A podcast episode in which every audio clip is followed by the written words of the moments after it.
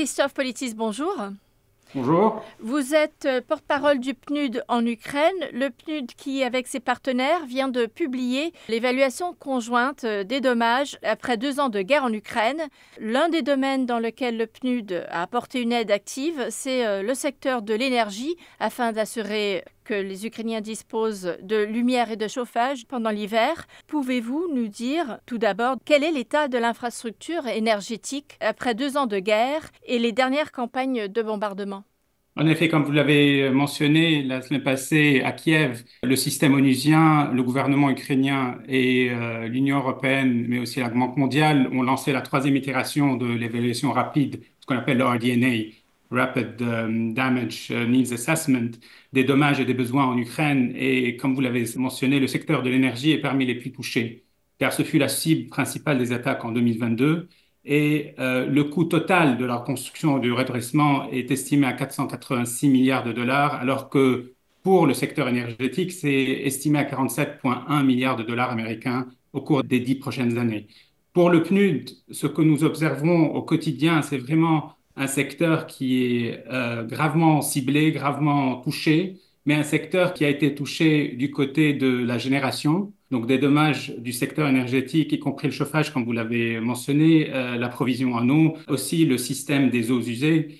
Euh, c'est vraiment des dommages qui ont dépassé 12,7 milliards de dollars selon nos estimations au sein du PNUD, mais aussi un secteur qui est vraiment un secteur de base de toute la production économique du pays. Non seulement les ménages sont touchés avant toute chose, mais aussi le, secteur privé est touché. Donc les petites et moyennes entreprises sont vraiment affectées directement. Donc en 2022, par exemple, euh, quand nous logeons euh, les, rues de Kiev, les rues de Lviv, les, les rues d'Odessa, les rues de Kharkiv même, à l'est du pays, nous entendions au quotidien les générateurs qui étaient dans toutes les parties des grandes villes, mais aussi des villages. Aujourd'hui, c'est une situation qui s'est améliorée un tout petit peu mais en même temps, il y a toujours un grand besoin d'investissement dans le secteur énergétique, dans le secteur de l'énergie, parce que tout simplement, on a eu en 2022 ces attaques ciblées qui continuent, même aujourd'hui, alors qu'on a moins de dommages selon les, les, les, chiffres officiels, mais ce sont des dommages qui sont vraiment systémiques, c'est des dommages qui ont changé la face du secteur en tant que tel. Donc aujourd'hui, alors qu'en 2022, il y, avait 12 milliards de ménages qui avaient passé au moins cinq semaines, cinq semaines sans électricité, sans, électricité courante, et vous, vous, pouvez vous imaginer au, quotidien avec des enfants, avec des personnes âgées, cinq semaines sans électricité. C'est exactement la même situation aujourd'hui, alors que Ukrenergo, la compagnie euh, de distribution énergétique ici, la compagnie de distribution du courant, d'énergie euh, réassure au, quotidien, mais en même temps, c'est très difficile avec 50% de la consommation qui est affectée. Alors, vous avez mentionné les, entreprises, le fait que le secteur, c'est une base pour l'ensemble de l'économie. Mais vous avez aussi mentionné le fait que les Ukrainiens ont passé euh, en moyenne cinq semaines euh, sans électricité. Est-ce que vous pouvez justement nous décrire ce que ça veut dire au milieu d'une guerre, pendant ces mois d'hiver, manquer d'électricité, de chauffage, d'eau euh, À quoi ressemble une journée dans la vie d'un Ukrainien de ce point de vue? Bon, ça, dépend où se trouvent les Ukrainiens, parce que sur la ligne de front, même aujourd'hui, il y a une coupure de courant électrique qui est quotidienne. Donc, c'est vraiment beaucoup de difficultés au quotidien pour les Ukrainiens, pour les ménages ukrainiens, pour les familles ukrainiennes, de vraiment pourvoir à leurs besoins basiques. Donc, dès que la coupure d'électricité se passe, il y a une coupure d'eau automatique et il y a une coupure euh, aussi de chauffage parce que le, le chauffage central, comme vous le savez bien, est centralisé. Donc, du coup, il y a automatiquement tous les euh, services municipaux qui sont paralysés. Et donc, au quotidien, les ménages ont dû vraiment trouver des solutions très précaires, je dirais, pour pouvoir leurs besoins les plus basiques en ce qui concerne le chauffage. Donc, euh, nous, nous avions pourvu beaucoup de solutions euh, temporaires en ce qui concerne les, les générateurs à diesel. et ceci s'applique à tous les acteurs humanitaires, au fait, en ce qui concerne la ligne de front.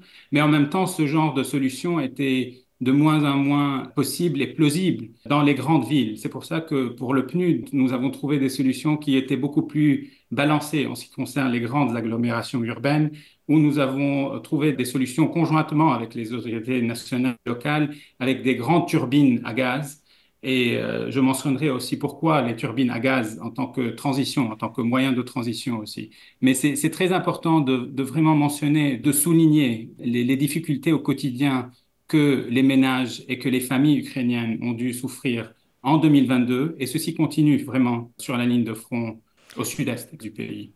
Alors vous le mentionnez, le PNUD, avec les autorités ukrainiennes, euh, tente de garantir l'accès à la chaleur, euh, à l'énergie, et en plus, tout en investissant de manière euh, durable. Pouvez-vous nous en parler? Vous avez évoqué les turbines à gaz de pointe, les transformateurs, qui s'inscrivent dans le cadre en fait de l'énergie durable du pays.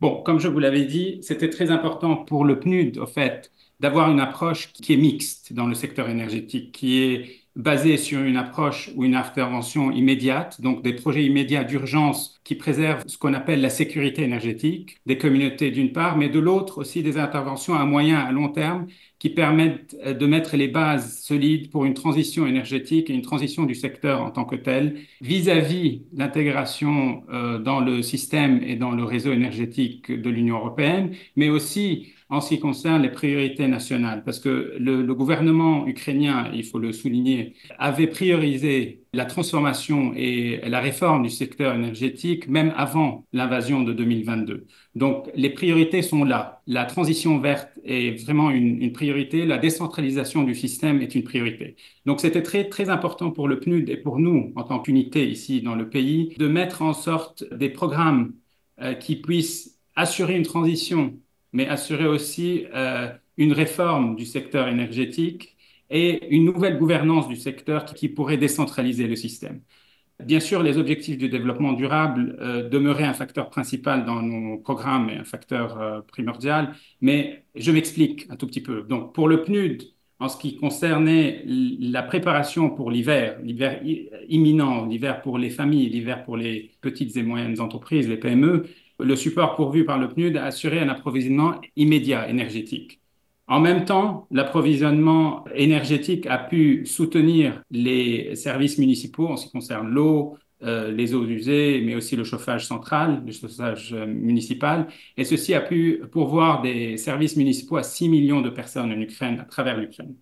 En même temps, à moyen et à long terme, avons pu élaborer conjointement avec le gouvernement ukrainien, c'est vraiment prioriser des interventions qui puissent transitionner le secteur. Et ici, je m'explique. Donc, les turbines à gaz qu'on avait mentionnées, ce sont des, vraiment des équipements extrêmement compliqués et compliqués pour même transporter, parce que c'est vraiment un tonnage qui est colossal, un tonnage qui nécessite euh, vraiment une, une logistique très spécialisée.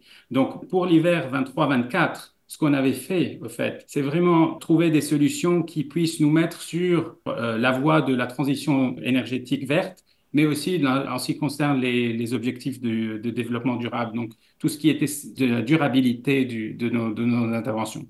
Et le gaz, c'était vraiment euh, une priorité parce que ceci permettait d'avoir une intervention en ce qui concerne la génération d'électricité immédiate, parce que le gaz naturel est présent en Ukraine, mais aussi ceci nous permettait une transition dans le secteur qui pouvait nous permettre d'avoir de biogaz, donc le gaz euh, biologique, et qui pouvait nous, nous pourvoir une plateforme de transition qui soit graduelle. Bien sûr, l'intervention du PNUD et bien sûr les priorités du plan d'action du gouvernement et du ministère de l'énergie, c'est vraiment l'énergie renouvelable. Donc tout ce qui était côté énergétique, c'était vraiment une intervention immédiate, une intervention de transition, mais une intervention qui mettait sur de bonnes bases la, transition verte et les renouvelables, l'énergie renouvelable qui était aussi une priorité, donc euh, l'eau et, le vent. Est-ce que vous avez pu euh, tirer des leçons euh, de l'hiver dernier? Oui, comme je le mentionnais, donc la leçon primordiale, c'est vraiment trouver un juste milieu pour répondre aux besoins d'urgence, pour sauver des vies et pour soutenir l'économie nationale en immédiat mais en même temps aussi soutenir le gouvernement à élaborer, à mettre en œuvre une stratégie d'indépendance énergétique, de transition énergétique, de décentralisation du secteur qui était et qui demeure des priorités principales du gouvernement ukrainien. Donc, prioriser les interventions qui permettent aux gens qui souffrent de la guerre au quotidien de pouvoir se chauffer, de sécuriser les services municipaux de base, d'approvisionnement en eau, de systèmes d'eau usée, comme je disais euh, plus tôt, mais aussi une, une base euh, programmatique, une base d'intervention qui vraiment pousse à de nouvelles limites le Build Back Better, le principe de Build Back Better, la nécessité de reconstruire et de redresser différemment le pays. Donc, c'était vraiment une leçon primordiale pour nous, pour le PNUD, qui sommes bien évidemment une agence de développement et qui travaillons en symbiose avec les agents humanitaires ici au sein des Nations Unies, mais aussi au sein de, euh, de la communauté internationale. La deuxième leçon, c'était vraiment voir comment, à travers nos interventions, trouver un, aussi un juste milieu, si je puis dire, au challenge, au problème de, centralisation du système énergétique et de pousser une, une réforme du système alors que les gens aussi avaient besoin de services euh, de base et qui perdaient leur vie dans plusieurs oblasts, dans plusieurs euh, provinces euh, du pays. Travailler dans un contexte de guerre est, difficile. Y a-t-il une rencontre ou un événement auquel vous pensez pour prendre des forces justement quand, quand vous avez envie de baisser les bras? Je me remercie pour la question, en fait. Et depuis mon affectation à Kiev, qui s'est passée juste après la guerre, après le début de la guerre, j'ai continuellement été touché vraiment et impressionné par l'engagement des Ukrainiens en faveur du redressement de leur pays et, ce qu'ils font au quotidien. C'est vraiment quelque chose qui, touche n'importe qui qui travaille en Ukraine aujourd'hui. Et en particulier au sein de mon équipe et de notre, de notre propre personnel au PNUD, je dirais. Ceci s'applique aussi au PNUD. Mais le dévouement des collègues avec qui je travaille au quotidien m'inspire, évidemment. Mais aussi, non seulement il m'inspire à, à donner plus, mais aussi alors que la guerre continue et que je vois que ces gens sont affectés, les familles, les amis de ces personnes sont affectés au quotidien, ceci me pousse encore plus euh, à continuer. Mais ce qui me touche encore plus, c'est vraiment les gens qui sont sur la ligne de front.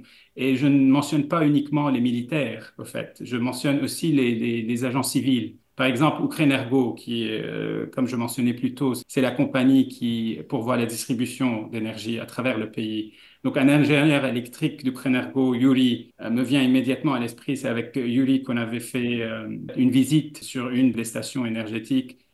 Lui, il veille, par exemple, au quotidien à ce que l'énergie continue à circuler dans sa communauté, malgré les attaques répétées. Et ce, qu'il me disait directement, il me disait, les démineurs, les démineurs viennent, arrivent en premier et nos équipes suivent. Et c'est vraiment quelque chose qui est notable à travers les, les services sociaux qui continuent à vraiment nous, nous pousser à donner plus. Et ceci s'applique aussi à une autre personne qui travaille à Ukrenergo, qui, qui s'appelle Olena, une experte du secteur, qui me disait, je ne peux pas abandonner parce que ces gens ont besoin de repas chauds. Il est fort important que je répare ce que la guerre a endommagé pour que l'électricité puisse, puisse arriver aux ménages et aux, familles et aux maisons. Donc c'est vraiment, vraiment quelque chose qui est très humiliant parce que tout simplement le rôle du PNUD est très similaire au rôle de ces personnes, de ces personnes qui sont sur la ligne de front. Quoique nous ne sommes pas sur la ligne de front, mais parallèlement à leurs efforts pour sauver des vies, pour assurer l'accès à l'énergie, ce que nous, nous pourvoyons, c'est vraiment ne pas abandonner, mais aussi pour voir euh, une assistance technique, une assistance humanitaire, je dirais même, une assistance de résilience, et aussi jeter les bases d'un rétablissement à long terme qui puisse pourvoir aux gens les bases pour reprendre leur vie, une vie normale. Qu'espérez-vous voir se produire au cours des prochains mois d'hiver? Tout comme 2022 euh, et 2023, je dirais, j'espère que la communauté internationale continuera d'investir dans la résilience de l'Ukraine. Et euh, la communauté internationale a fait pendant les deux, les deux premières années. Et selon nos estimations au sein de, du système onusien et plus largement au sein du système international, l'Ukraine aurait besoin de 15,3 milliards de dollars pour des projets de redressement rien qu'en 2024, pour pouvoir vraiment nous assurer que la vie digne, la dignité des Ukrainiens et des Ukrainiennes soit préservée, que le soutien au secteur privé soit restauré, que l'infrastructure et les services publics soit aussi euh, ou pourvu sur la ligne de front.